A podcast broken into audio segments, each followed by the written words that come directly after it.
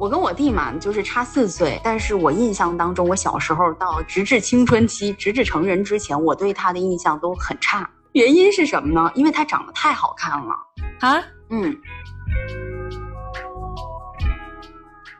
会觉得说，我妈怎么就只爱姐姐？她有时候去争夺父母的注意力的时候，她就会在作文里面写什么“我们一家三口啊”，就就把我踢出去。我弟弟。阿德勒他是最早的、比较系统的提出，人的出生的顺序对人格的形成和性格特点是有关系的。老大在弟弟妹妹出生之前是家里唯一的孩子，往往会得到比较多的关注。里头提到的老幺就是最小的那个孩子，大概是最被溺爱的孩子。我真的有感觉到非独生的一个好处，就是有人能够去分担期待和分担责任。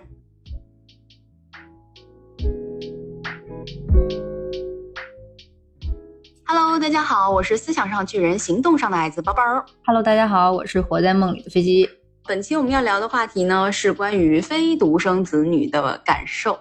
我跟飞机其实都是非独生子女嘛，但咱俩情况有点不一样啊，因为你跟你弟差的岁数比较大嘛，然后我跟我弟其实就差四岁。对，其实我一直觉得自己是独生子女。啊，对。那像你这种差的年纪比较大的，可能你的大部分的成长阶段其实都是按照独生子女的方式去养的，对，所以你的性格可能偏独生一点。我跟我弟嘛，就是差四岁，然后青春期的时候我们关系就特别不好，是青春期开始的吗？其实也不是，应该说是小时候到青春期我们的关系都不好。哎，我有个问题，就是你四岁的时候去看你弟，就是小小一个这样出来了，你会不会想要就是保护他呀，或者觉得很可爱啊？就是什么感觉？可能啊，可能我一开始会觉得他可爱，但是我印象当中，我小时候到直至青春期，直至成人之前，我对他的印象都很差。就是 你弟没有印象管理，原因是什么呢？因为他长得太好看了啊，嗯。不过这个东西是这样的，因为我打小吧，就是别人会经常跟我说，他说你怎么长得这么难看呢？什么东西？就是周围的亲戚朋友都会开玩笑。我之前，哎，我忘记我有没有哪期播客跟你说过。有，但是我觉得这玩笑太冒犯了。哎，对呀，是啊，但是他们就会经常说我长得丑，说我妈还挺好看呢，然后但是我挺丑的，有点像男呢。就是我其实很小开始就经常听到这种话，虽然都是开玩笑的那种。但是他们就是说了，所以我当时对自己的印象就是长得不是很好看，然后再加上我妈也会经常说：“哎呀，你怎么就没像我呢？你就像你爸，所以长这样。”你爸应该也不丑啊？可能在我妈眼里，我爸挺丑的。就是就是你们家 beauty standard 吧，是不是有点太高了呀？更主要的是，我妈她讨厌我爸嘛，就他俩关系不好。嗯，就当你关系不好的时候，你看他就像看合同嘛，可能就。所以，我妈就会经常说：“我怎么会看上你爸？”你们家用词都挺狠的，就你没有听过更狠的，就吵架的时候会更狠。就比如说：“你怎么不出门被车撞死啊？”哎呦，就是就是都会说这种话嘛。以前我妈就稍稍的，嗯，她的心里有一点没有那么健康，对世界发射恨。对，所以我其实很早之前，虽然我妈她在物质经济这方面啊，包括我个人兴趣方面挺支持我的，但是。他是真的发自内心的，可能觉得我很难看 啊！哦，好伤啊，好伤啊！你是怎么说出这些话的？他是真的发自内心的觉得我很难看哇！但是我觉得有可能这就是一个事实，可能我小时候长得就是不好看。这这什么？这这这都什么？亲戚朋友都说习得性无助，也不是亲戚朋友说我不好看呢，说什么你你这孩子还挺安全的，就是扔到街上的话，腰带上绑个十万块钱都没人捡的那种。你这些亲戚是真的嘴好欠呐，所以当我弟弟出生以后，就是大家都说好看，你说我这心里能平衡吗？就一个妈生呢，难道不是因为弟弟是男生吗？嗯，我知道这句话似似似乎是一个病句啊，但是 弟弟是男生这样的成分，但是不是重男轻女的关系吗？呃，可能有这样的成分，但是实话说啊，就是我现在看我小时候照片，跟看我弟小时候照片，我真的觉得我弟比我好看很多。就他长得就真的很秀气，然后长得特别像我妈妈。然后当时我妈就他会说：“你看你弟这才像我生的嘛？对吧？”他他就会经常讲这种话。所以我就，如果你长得像你爸的话，那从你的长相来看，你爸应该挺好看的呀。你现在在讲的是我成年以后吗？啊，前段时间还还跟我妈说呢。我说我说妈，你小时候 PUA 我，你让我觉得我的外貌就是特别的糟糕。他说那难道不是吗？然后后来他马上又改口了，他说嗯，你不是，你现在长得还行。我真的真的绷不住了，好吧。嗯，总之就是那那会儿吧，你要是经常听别人这样讲，你即使觉得他长得好看，就人会喜欢美的事物嘛，再加上弟弟那么小又挺可爱的，但你还是会恨他。就我有印象里，我小时候对我弟真的都挺不好的，因为我觉得我妈更疼他，就是把我的关注都分走了。而且那会儿其实我也还小，首先就是他肯定照顾弟弟会更多嘛，因为弟弟更小嘛。而且那会儿是，呃，我妈妈她在外面做生意，她会把我弟带出去，带出省。但是在我弟出生以后的很长一个阶段，我有三四年是寄住在邻居家的。邻居家，对，要么是寄在爷爷奶奶家，要么就是寄在那个。关系很好的邻居家，可能妈妈给他们生活费，就相当于我就在很小的时候，就是有很长一段时间被我妈扔到别人的家庭去的。那爸爸嘞？在我的家庭里面是缺失的，就是常年不在的。嗯，我寄宿的那个家庭嘛，他们家的小孩儿年纪都比我大，然后跟我根本就玩不到一块儿去。那他们不会照顾你吗？嗯，不是那种打小一起的，他们都比我大很多了。他们都是进入青春期的，他们家是三个孩子，嗯，确实都在青春期。对他们没空，你看你就是个小屁孩儿，反正就都挺冷漠的。而且他们家的孩子就是学习都特别好，长得也都挺好看的。我就我就我就觉得我小时候就是嗯，好惨一女的，别人家的丑孩儿，对别人家的那个丑孩子，那真的很好笑，没有冒犯的意思。嗯。所以我那会儿就会经常说我妈偏心。我妈说你都这么大了，你本来就应该让着她。然后就是真的，我听到这个真的会生气，挺反正挺生气的。所以关系一直不太好。而且我印象当中有一次小时候我们打架打的特别凶。我妈这个脾性真的很一言难尽，就是我妈属于那种看热闹不嫌事儿大的。小时候她还鼓动我们打架，就开玩笑那种语气，你揍他，揍他。就是是这样的，你知道吧？好几次我俩真的是揍到两个人都爆哭，我妈再去拉架，就我真的觉得很，嗯，他这个有时候这个教育方式确实有点问题啊。我觉得挺酷的，但是可能从外人来看，就是觉得啊，这个妈妈也太酷了，因为就不同寻常嘛。但是如果你自己在这个妈妈的底下长起来，你可能会觉得啊，酷吗？呃，是的。那你说我现在长大以后，我很多东西我可能想开了一点，我再回看，我就觉得啊。我妈她就是这样一个性格，但那会儿小时候真的是气得要命，而且再一个呢，就是我妈她自己的原生家庭嘛，她也是家里的长姐，嗯，然后以前家里穷，自己不上学，她早早的就出去工作了，供养弟弟妹妹，啊，去上学什么的。对，我不知道她心里有没有觉得不公平过，那肯定有吧？但是，嗯，可是我觉得大的必须让小的，这个观念是在她心里是根深蒂固的。嗯，对，嗯。其实尊老爱幼这个本身也没有什么错，但是就是说本来就是在我感觉他更喜欢弟弟的情况下，也不是我感觉，就是他口头直接承认了，就我对弟弟敌意很大的时候，很多我就不愿意做，就有一种叛逆心。然后这个时候呢，他就会说我小心眼儿。再长大一点，弟弟有时候出去外面买东西吃的时候，他可能会说啊，要不要给姐姐带？其实我我现在跟我弟关系很好啊，就他以前小时候他就是一个挺乖的人。然后呢，他就会拼命夸，但是我为弟弟做什么呢？他就会觉得理所应当。弟弟被爱大了之后，会变成一个很善良的人，我觉得也很正常。我觉得我可能是他的童年阴影吧。然后他就会经常讲说啊，弟弟啊，善良、懂事、听话，天生的。而我呢，就是他养的自私自利的白眼狼。他越这样说，我就越生气。然后我那个幼小无辜的弟弟，就经常被殃及池鱼嘛，就小时候就经常挨我揍。就是长大以后，我现在跟我弟的关系就是反正挺好的，在家里待着的时候，经常会给对方买东西啊，什么七七八八的。然后我弟有什么学业或者就业的问题，都会跟我聊，他反而是不怎么跟我爸妈 说。嗯嗯，然后而且长大以后，我回看过去对弟弟的一些经历吧，我会觉得弟弟其实很无辜，挺可怜的。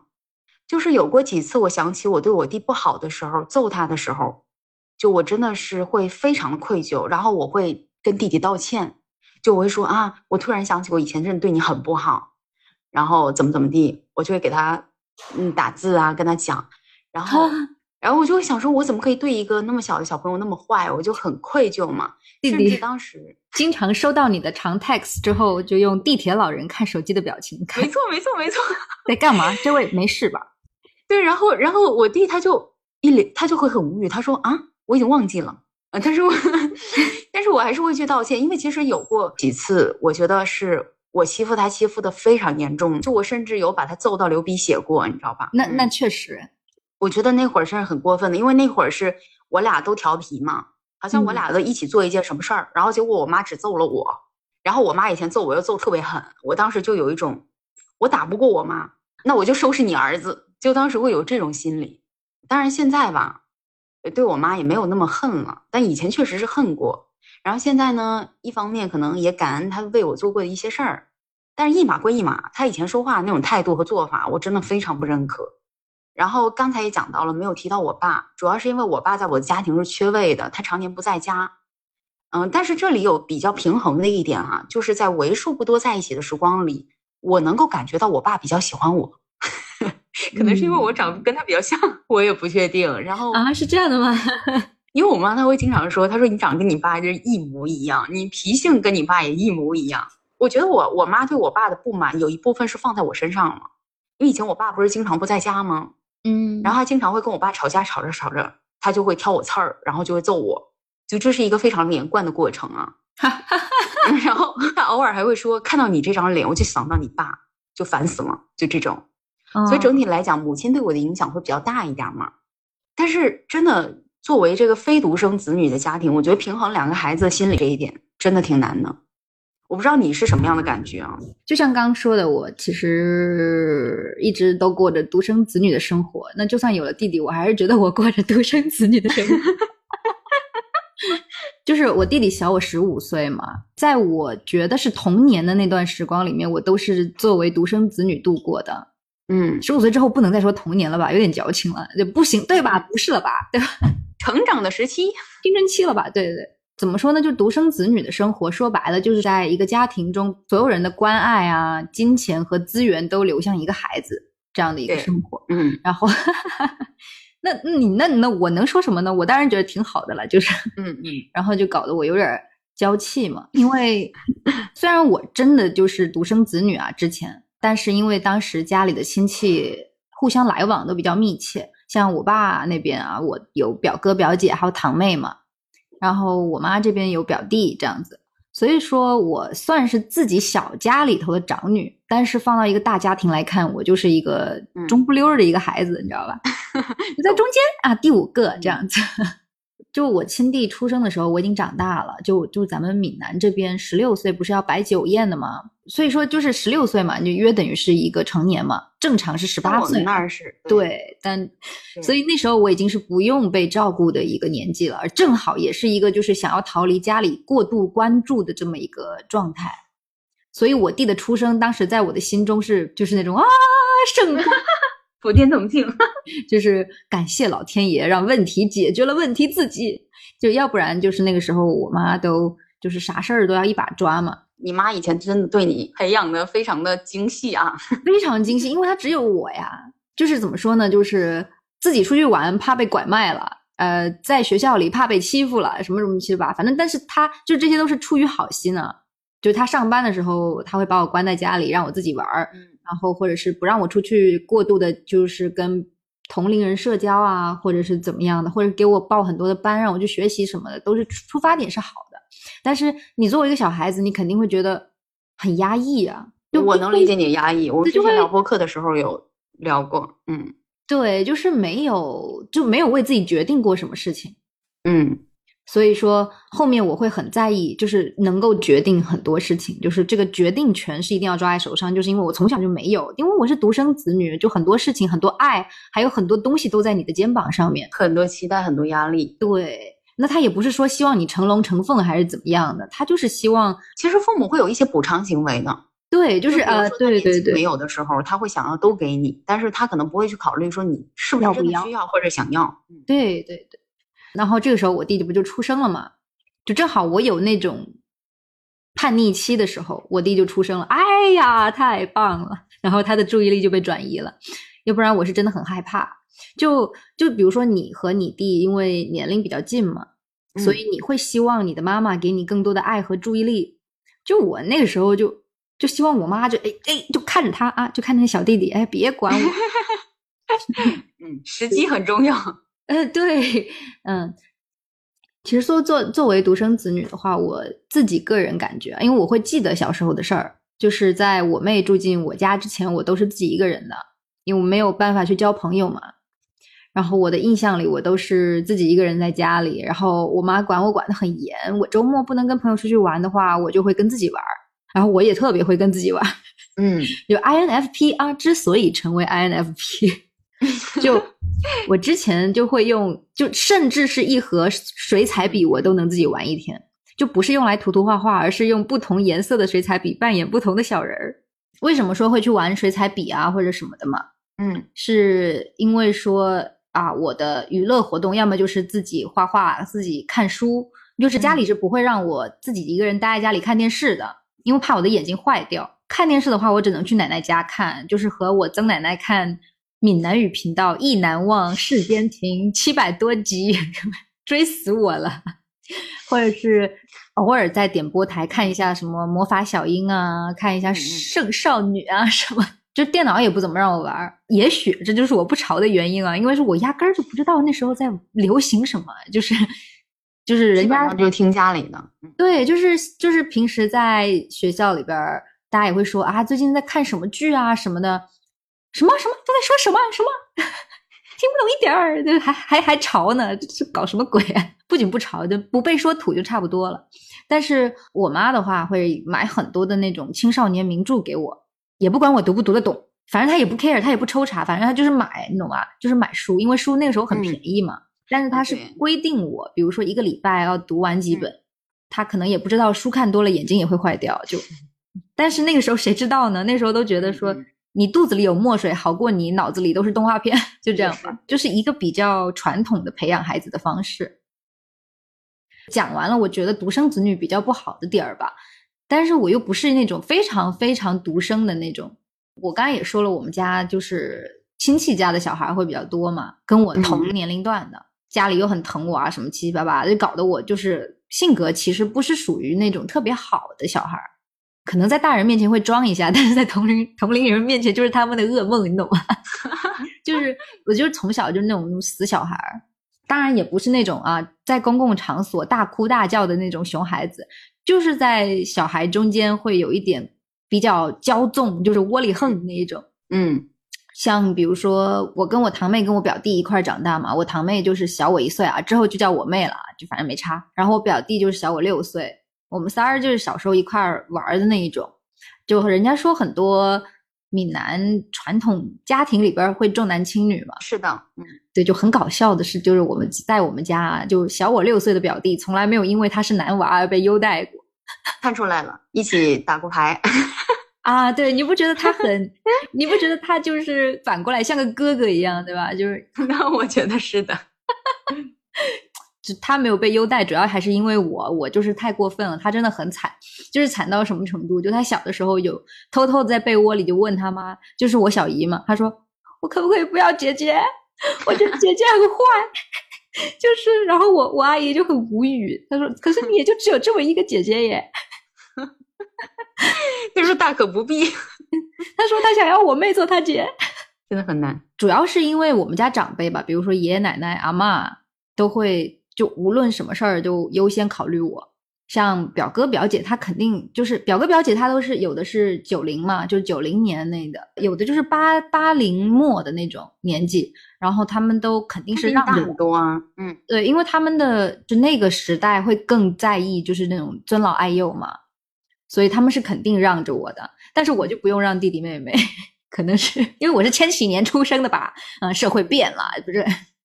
就就是主要是因为大人就觉得我不用让，嗯，就是比如说煮一锅好吃的里头，就是最亮的那个最嫩的那种部位，就一定是我的。你有没有看过那个韩剧《请回答一九八八》？对我就是德善家的宝拉那种感觉，我是德善家的德善。人类的悲欢并不相同。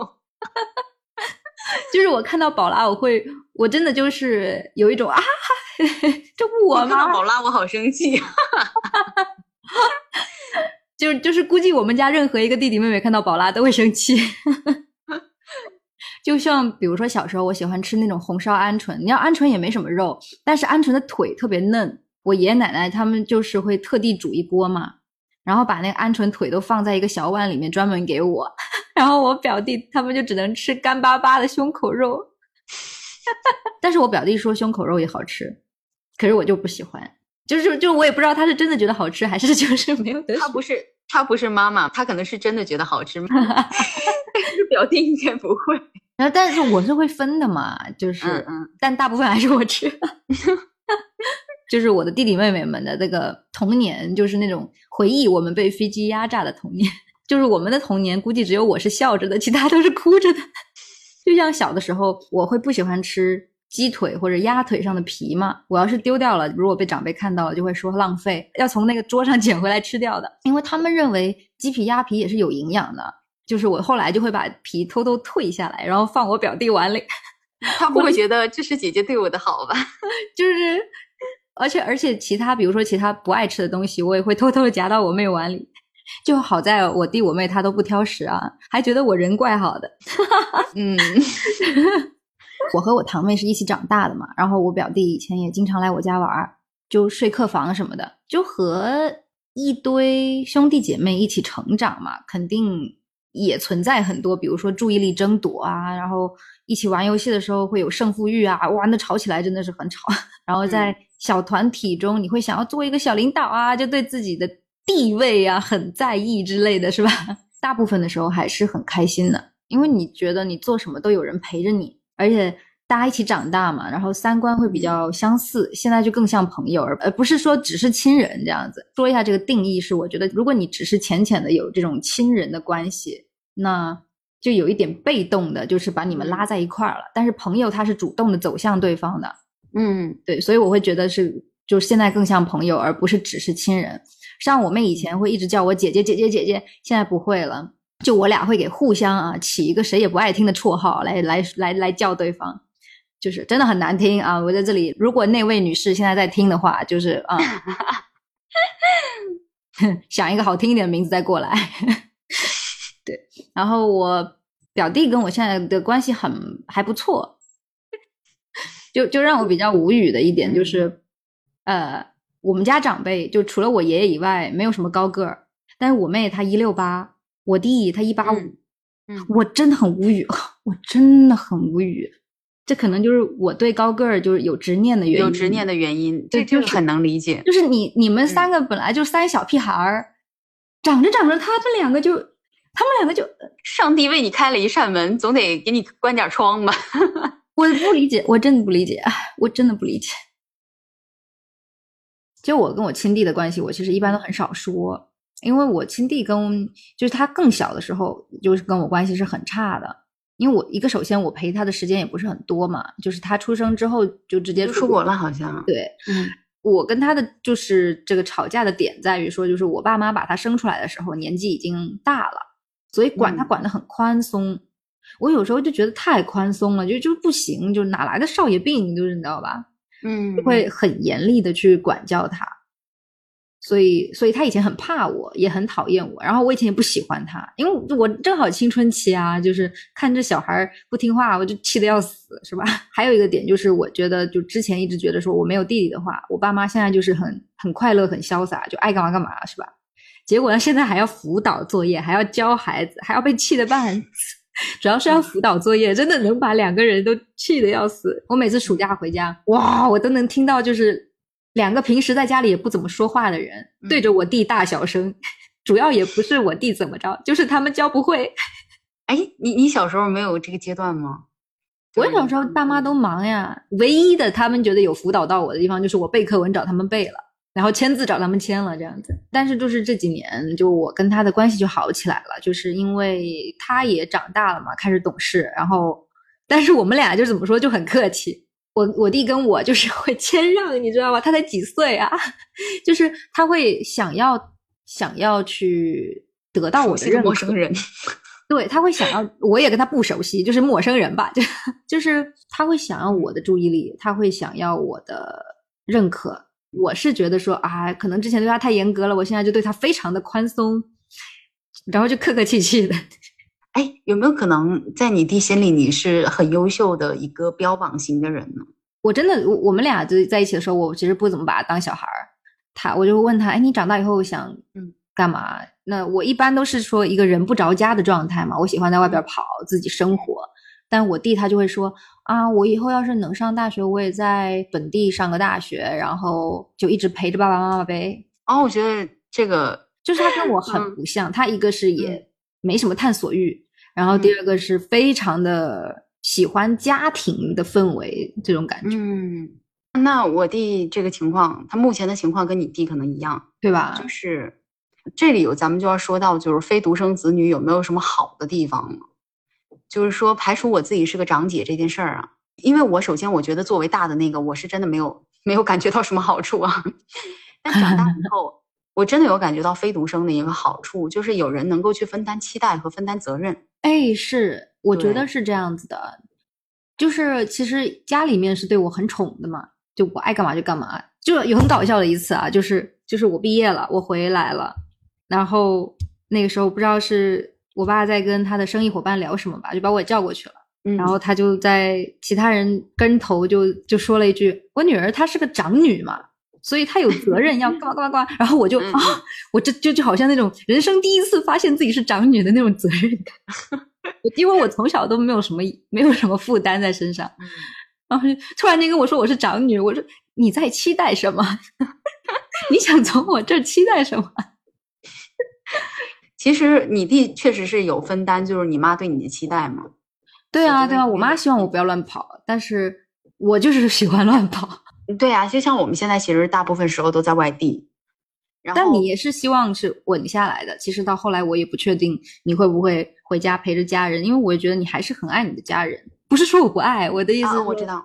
呃，我是有想过要，就是说年纪再大一点儿，比如说我自己有小孩以后。嗯，可能会考虑很多经济方面啊各种问题，那我可能会回到老家，但是我还是希望不要跟爸妈住一块儿，应该就是同一个城市半个小时能到的路程。然后呢，我可能就是一周或者两周去陪爸妈。然后我觉得很好的一点是我弟现在他没有打算出来，因为他自己其实出来打拼过一段时间，嗯，然后他又回到了老家，然后他现在就是在老家发展。我也有跟他聊过他的未来的发展呐什么的，他就没有打算再出来了。这个时候我就真的减轻了很多的这种担心，因为负罪感。对我减轻了很多负罪感，因为我其实如果我是独生的话，我自己经常在外地，然后回趟家那么不容易，那这样的话会担心妈妈没人陪。一是我妈的身体和精神状况都不是特别好，二呢是我爸常年不在家，然后我我记得。我上一次回去的时候，呃，我妈是出过一个事儿，我回去以后她才跟我讲的，就是摔倒了。我当时第一反应就是，嗯，那摔倒了，如果说如果说我弟不在家的话，那怎么办？我就就是会突然有这种担心。然后，但是好在我弟现在在家，我就觉得好很多。嗯嗯，所以我就觉得这个是我到长大以后，我才觉得啊，有个弟弟挺好的。我小时候真是一点儿不觉得好。其实这这个心路历程其实是差不多的。就像一开始我也会觉得，干嘛非要一个男的呀？就就是说，就是还是会去怀疑说，他们要个弟弟是不是说不满足于我是一个女孩儿？嗯，对，因因为这么久了，你看十五年了，我都是女孩儿。你看我妈年纪也这么大，你再生一个是不是就是你就想要个男孩儿？我以前一直觉得说我们家很开明，不会重男轻女。但是其实我弟出生的那一会儿，我其实是很怀疑的，嗯，就会很生气，有一股无名怒火，就是干嘛非要一个男孩这样子？就是我妈她会直接表示，就是她就是要一个男想要男孩，哎，招男宝。对他，因为他本身他就喜欢男的，其实，嗯，他一开始就想要男孩，没想到生出来是个女孩。我还听我妈说，她说我出生的时候看到是个女孩儿，我爸好像不是很高兴啊。我我有听过，然后到后面长大了以后，我爸又特别特别疼我。差不多，哎，我爸就一开始他在医院问男的女的的时候，嗯那时候还不能查，问男女，然后大家说女儿，我 当时就不那么兴奋了。而且主要是周围吧，我妈当时就是包括什么我大伯呀，还有我阿姨呀，他们生的都是男孩儿，我舅生的也是两胎都是男孩儿，嗯就只有她一胎女的。我我可我其实也还挺能理解，就是在一个比较传统的大家族里，你就只有一个女孩儿这种情况。我不能，我还是会很生气。那其实我周围还蛮多非独生子女家庭呢，这个很嗯纳闷儿啊，是不是闽南这一块儿好像都喜欢多生几个孩子，比较传统一点儿，是吧？就是我玩特别好的朋友，也是有一些真的有很多人，就是比如说是家里的老幺啊，或者是我自己的好朋友，基本上可能就一两个不是吧？呃，而且我认识的刚好都是长女，每个人情况也跟我们有点不一样。就像我们刚刚分享了我们作为长女视角的一些情况，我还是想分享一下他们的情况啊，因为我觉得，嗯，是不是独生这是一方面，然后是不是长女又是一方面，我觉得每个家庭情况还是有点不一样呢。嗯就比如说我认识的第一对姐妹，她们的年纪差七八岁。这个姐姐吧，她前两天还在跟我讲，就在微信上跟我说，说自己现在在一线工作非常累嘛，因为她在上海，嗯，然后爸妈呢让放假的妹妹来找她玩儿，她就给妹妹安排吃、安排喝、吃住行各方面呢。然后她那天就在跟我说，她说这阵子就是只有他跟妹妹在一起，然后没有爸爸妈妈的情况下，就他发现他妹妹真的就是从来没有考虑他，就在家里还是跟有爸妈在的时候一样，就做大爷。但是有爸妈在的时候，爸妈伺候他嘛。嗯但是现在来到他的居住的城市，他租的房子里，他们两个独处的时候，他还在做大爷，就说什么吃东西也不收拾啊，然后他妹妹自己出门买好吃的也不想到他呀，甚至就是这两天就是临走的时候，他爸妈还交代他要帮他妹妹配眼镜、买电脑等等。那其实他现在自己的工资水平，也就是说够自己花的程度。嗯所以他就觉得很不爽，然后就有来跟我吐槽这个事儿。然后这是第一对嘛，就前两天刚发生的事情。然后另外一对呢，也是差七八岁，然后现在姐姐已经结婚生子了，但是姐姐的工作和家庭各方面都很顺利，加上自己就是比较早出来工作，经济条件也比较好，所以呢，他就承担了妹妹出国留学，还有什么找工作、找关系等等。但是她跟他妹妹关系就还挺好的，还不错。啊，那当然，经济基基础决定上层对对，这个很重要。然后第三对姐妹呢，就是跟你们家一样，就年龄差比较大。就我们刚读大学的时候，她妹妹还在幼儿园，嗯，就关系也很好。她每天都要跟他妈妈还有他妹妹打电话、打视频，然后节假日要回家嘛，就会一嗯直想着给妹妹买东西。然后整体家庭关系氛围很好，他妈妈对他也特别好。就我觉得他妈妈真的是在我眼里是一个非常好的母亲，就是把他跟他妹妹的事儿就平衡的很好，嗯特别疼他。然后最后一对呢是姐弟，就我们大学毕业了，开始工作了，他弟弟才刚上幼儿园，就年龄差距也太大了吧？对，然后他们家是也是就是做生意的嘛，他对他弟呢非常非常好，是我刚才讲的这三对以上的那种好。嗯，有时间就会接弟弟上下学，然后他妈妈是有点女强人那种，常年不在家，所以他给我的感觉就是长姐如母，懂吧？嗯就是真的像在带小孩儿。然后我们有时候饭点聊天，我给他发信息，在干嘛呀？在带弟弟吃麦当劳，在带弟弟吃什么？然后给我拍张他弟弟的照片，真的很像妈妈，就承担了做妈妈的那个身份。啊，这么一说，我突然间就有点能理解说啊，为什么我弟以前也是有一点敌视我的。虽然说我到了十五岁之后就不再做独生子女了，但就是像说我妈以前对我那些管束也会慢慢的变到我弟身上，但是我妈对我的爱是没有减少的。然后嗯我弟一直看在眼里，他就会觉得他很多余，而且我回家的时候又少，所以我妈嗯就更对我更好，就变成我弟会觉得说我妈怎么就只爱姐姐。他有时候去争夺父母的注意力的时候，他就会在作文里面写什么“我们一家三口啊”，就就把我踢出去。弟弟，所以 有点搞笑，怎么回事？一边又觉得哎，这个小孩儿有点怪，有点惨，怪可怜的，又有点搞笑，就有人对就很搞笑。但是他现在也知道了啊，我我们一家三口啊，这是不可能的事情啊。嗯，你周围那些非独生子女，他们的家庭情况是什么样的呢？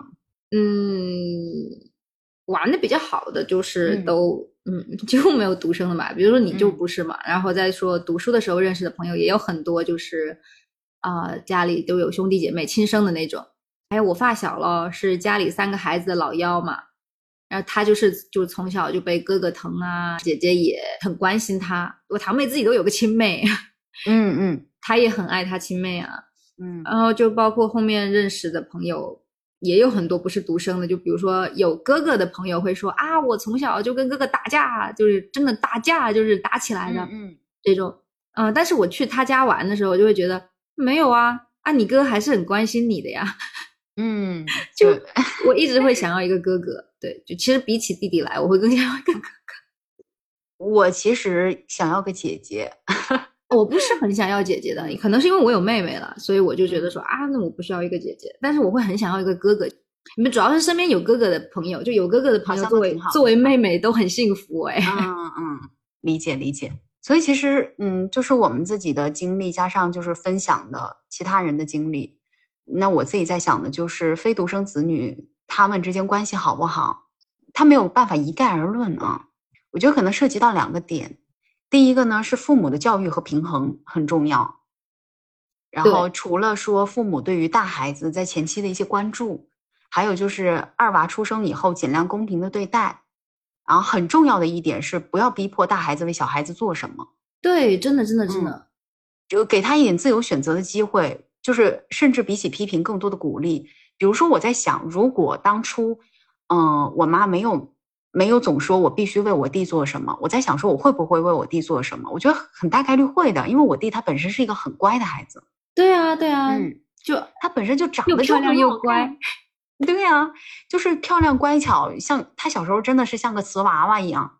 在这种情况下，有没有可能，然后偶尔我对我弟好一点的时候，他不会说：“哎呀，你今天还像个样儿”，就是那种酸酸了吧唧的，而是：“哎，今天表现很不错啊。”哎，对呀，这样才对呀。就是能不能对我再多一些这种正向的鼓励？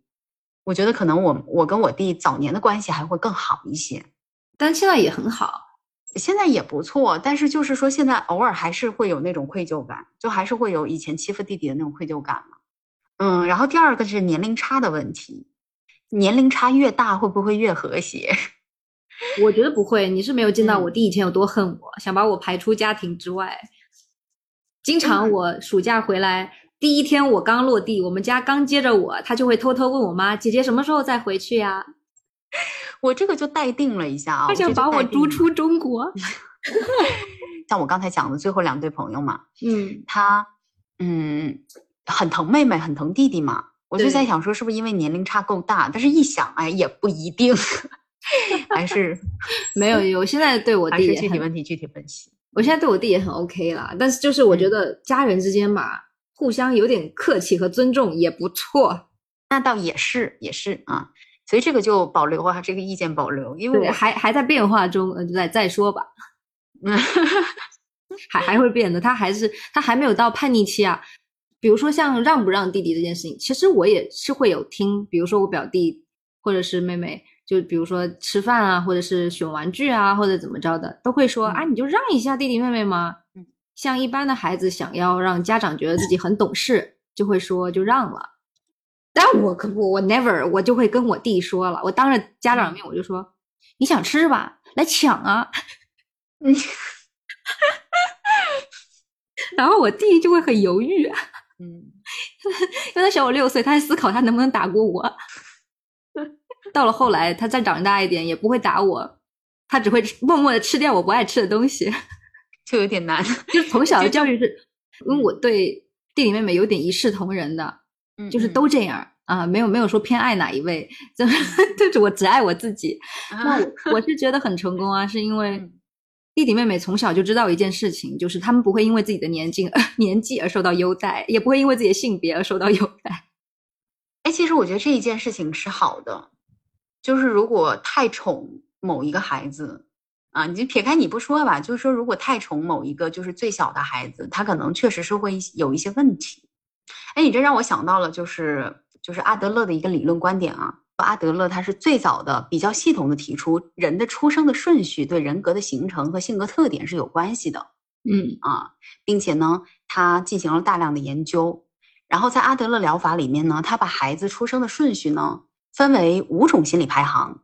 那考虑到咱们现在居多是独生或者二胎嘛，所以我想着就是简单的说一下关于老大和老幺他的一些观点。他会觉得，老大在弟弟妹妹出生之前是家里唯一的孩子。往往会得到比较多的关注，会成为家庭的中心，然后多少可能会受到一些溺爱，但是 直接对号入座是吧？你妈塞！但是相对来讲，老大其实是会成为一个比较努力、比较可靠的人，他也会比较容易想去证明自己出色，而且啊，就是我们也不用太多的去代入，因为具体问题具体分析嘛。然后他的观点里会认为老大可能会偏向于是听话懂事的那一个。对，其实，呃，不是说代不代入，就是当我们去看身边的人，就是一些就是笼统的去看身边的，就是那些大哥啊、大姐啊、就长姐啊什么，你当然会觉得说他们就是有一种很可靠、稳定的那种感觉。就是我现在都不敢，然后过得都不是太肯定，就是过得都不是很幸福，然后 脸上就写着一副承担了很多的样子。嗯，主要是因为因为你这个例子，就让我现在说很多话，我就有点不敢乱说。那我就 就抱有个，所以我们说具体问题具体分析嘛。然后他这里面还讲到，就是说老大可能会比较尊重权威，呃，比较会害怕让父母或者权威人士失望嘛。然后相对于弟妹而言呢，很多老大。也通常观念会更保守一点，然后他对自己的地位可能也会有那种焦虑感，在工作中，他们可能会倾向于选择成就感较高的工作。里头提到的老幺就是最小的那个孩子，大概是最被溺爱的孩子，就有可能会比其他孩子更任性，但也更乐观。嗯啊，然后有可能会比较不愿长大，啊，就是在他的那个理论观点里。啊当然，他也有提到一些其他的内容啊，比如说独生子女里头，如果是独生子女的话，嗯，受到父母的宠爱比较多，所以他们可能会比较依赖于父母的其中一方，然后并且可能会比较希望成为众人的焦点等等。我们在讨论这些呃非独啊或者独生子女家庭，我觉得出生的顺序对人格形成有没有影响呢？我觉得以还是有一定影响的。对，我觉得会有的。对，就像我觉得我真的还挺。比较听话懂事、勤勤恳恳，这样的话是怎么说出口的？就就因为我我真的觉得，嗯，自己嗯是会会会会有一点点，嗯，会，就是有有在 fit 那个长姐的形象。对，其实我觉得我现在还还算是一个挺那啥的长姐，因为我弟我弟现在真的是他有那种什么工作上的问题，他都不太跟我妈说，我妈就会说你去跟你弟聊一下，你去跟你弟聊一下。就是我弟现在很多什么情感问题、就业问题、各种问题，都会来问我。他会经常给我发说：“老姐，你什么时候有空？我想跟你聊一下。”如果从我们现在角度来看，你会觉得你还是独生的好，还是说就是有一个弟弟更好？首先就是，如果回到过去，我还是希望我弟是能生下来的，因为他不知道他生下来的那个 moment 对我来说有多重要。我那时候真的感谢天，感谢地。我我想，哇，怎么这么巧？我最最叛逆的时候，然后如果家里有再多的关注过来，我觉得我就有点像个压力罐要爆炸了。一个首先是当时是不要说是受到宠爱或者是什么的，虽然说资源跟爱都在你这边，但是压力也是，期待也是。所以像以前我都是不敢考低分的，真的会觉得你的你的以前真的是被寄予厚望的。我不知道你爸妈就是。嘴上会怎么去跟你讲？但我觉得在他们教育你的模式当中，我真的觉得他是投入了非常多的期待。对对，比如说希望你是一个古典的美人女人女人 美人，我要杀人了。嗯，你还是会很感谢他出生下来，然后分走了一些你的压力。我非常非常感谢的一点就是他在慢慢的长大，然后我是从小的时候我。我虽然扮演着一个很乖的角色，但是我的内心是一直向往着说，就走出父母给我建起来的这种墙，理解自己去玩的。但是我弟是从小就想要待在家家庭身边的那种，嗯，我就非常非常感恩说啊，就是他跟我如此的不相同，那么我就不会因为我常年离家没有陪伴到父母或者是爷爷奶奶而觉得说太过于愧疚，是吧？嗯。虽然说他们还是希望我啊去陪，嗯，因为我爷爷奶奶对我很好嘛，在家的话，我每周都会去找爷爷奶奶吃饭。嗯，我现在就把这个任务交给我弟了。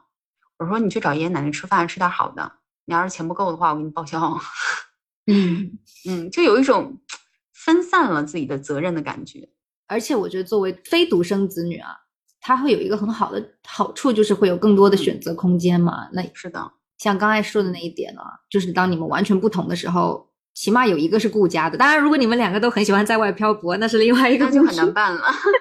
那是家这个家里是出了什么事吗？但是很微妙的一点是，我我不知道你周围有没有这种现象啊？或者我们说两个里面啊，一定是有一个是比较居家的。呃我不知道这个过程是怎么形成的啊？就是好像我接触的没有两个都特别爱玩，特别爱在外头飘。是不是因为说，就是一起成长起来的人想要互相的变得不同，就是不想是因为是从小一起起来的就变得很相同，而是会想要变成完全不同的样子，有这种可能性。还有一点啊，我没有去查啊，但是我在想说跟基因有没有关系？就为什么我会这么想啊？因为基本上两个人的性格就是有一个跳一点，一个是闷一点。嗯，就我旁边看到的家庭，包括我自己的家庭。不管是大的还是小的，嗯，也是对，嗯，这这个也也很微妙啊。就为什么会有更多的选择？是因为现在人的生活它不像以前那样子，就是比如说所谓的到了一个年龄就做什么事儿嘛，然后包括组建家庭啊、成家立业，就是成家立业这种，很多人现在都不想踏入婚姻，男的女的都一样。人会老去的嘛，你孩子还要不要就还另说，身边的亲人会一个个跟我们告别。你交往的朋友也会走散，也许会，也许也许不会啊。但是就是有这么个可能。那总有一天会觉得很孤独嘛？这个时候有一个弟弟或者妹妹或者哥哥姐姐，我就觉得挺好的。像我妈现在就会跟她亲妹每周都吃一次饭啊，看个电影什么的，就两个五十岁的小老太太，处的跟朋友一样的，我觉得就很好。就我妈有一次跟我聊天的时候就说到，她说你知道吗？就是因为现在有你弟弟，所以以后可能你要就是负担一些养老的问题呀，或者说以后爸爸妈妈走了以后，嗯，你自己的这个后半生真的会舒服一点。那他就大概是这么个意思。对，就是说你们互相确实是会有个依靠感。然后再有一个，我觉得现在独生子女他会面临一种压力，就是说句实话，我真的觉得现在就是有点经济下行吧，就是对于很多。嗯，先天经济条件就家庭经济条件不是说特别特别好的人来讲啊，我觉得以后赡养父母会是一个问题。嗯，要赡养父母，你是不是得？你如果说没有你的兄弟姐妹帮你一起分担，那其实这一部分我们从现实层面来讲，经济开支确实是会比较大的。是的，网上冲浪的时候也有看过一些人，就是讲讲这方面的话啊，就说对于很多独生子女的感受来讲，大部分就是两点。第一点呢，是在成长的过程当中，就像我们刚才聊的，能够得到父母更多的关注、更多的爱，也会需要去承担父母更多的期待。尤其是如果他的养育者，嗯，就是那种补偿心理特别强的，就我们也经常见过，说啊，我年轻的时候没有怎么怎么样，所以我希望你能够怎么怎么样。那像这种期待过高的时候，那其实孩子的心理也是会有一些问题的。就像你刚才讲的，他选择权少一点，然后呢，他也。缺乏一些很多探索的经历，他可能会内化一些父母的价值观，然后这个时候呢，人就会更迷茫，比较有可能患上就是我们当代说的一种空心病嘛。就是我妈她朋友的儿子，那个男生就是很闷，就是我们在讲自我同一性完成里，我我是不是有讲过一个男生？嗯嗯，就是那个男生他就是独生子，然后他爸妈不是生意做的比较大吗？就所有东西都给他安排好了。对。所以他就是整个处于一个无意义状，就觉得自己人生没有意义，又很压抑。我觉得独生子女可能会更有可能处于这样的状态之下，被安排好的一生。对，没错。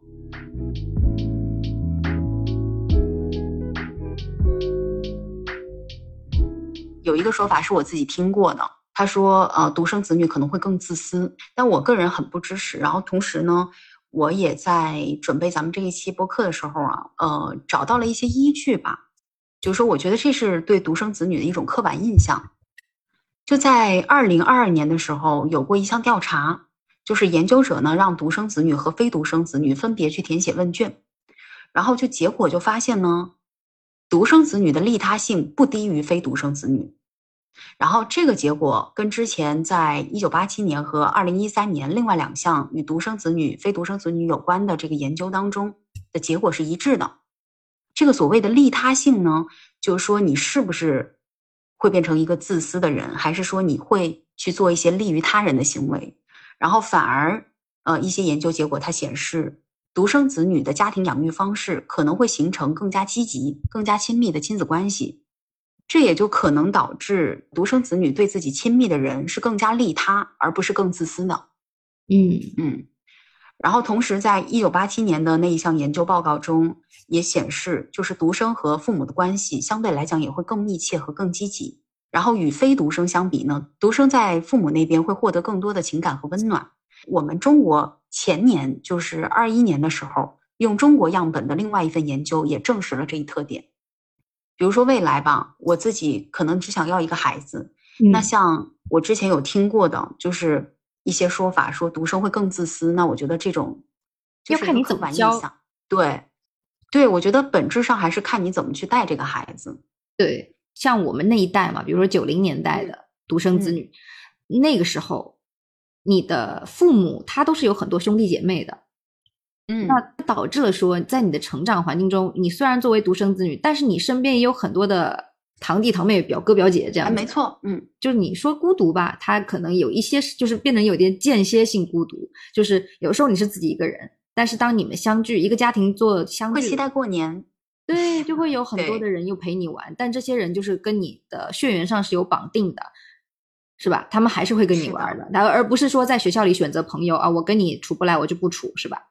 嗯，是的，你们会尽量的去处。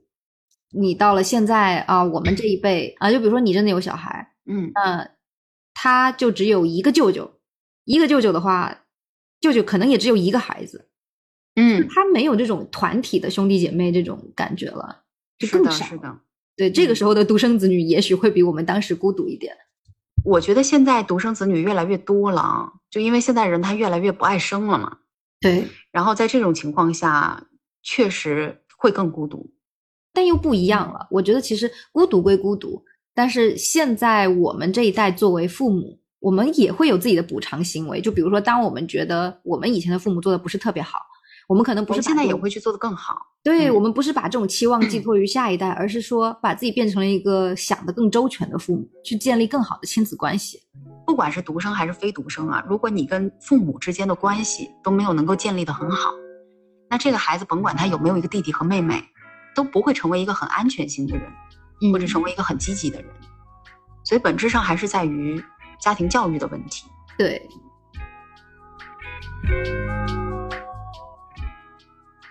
OK，这就是本期想跟大家分享的内容啦。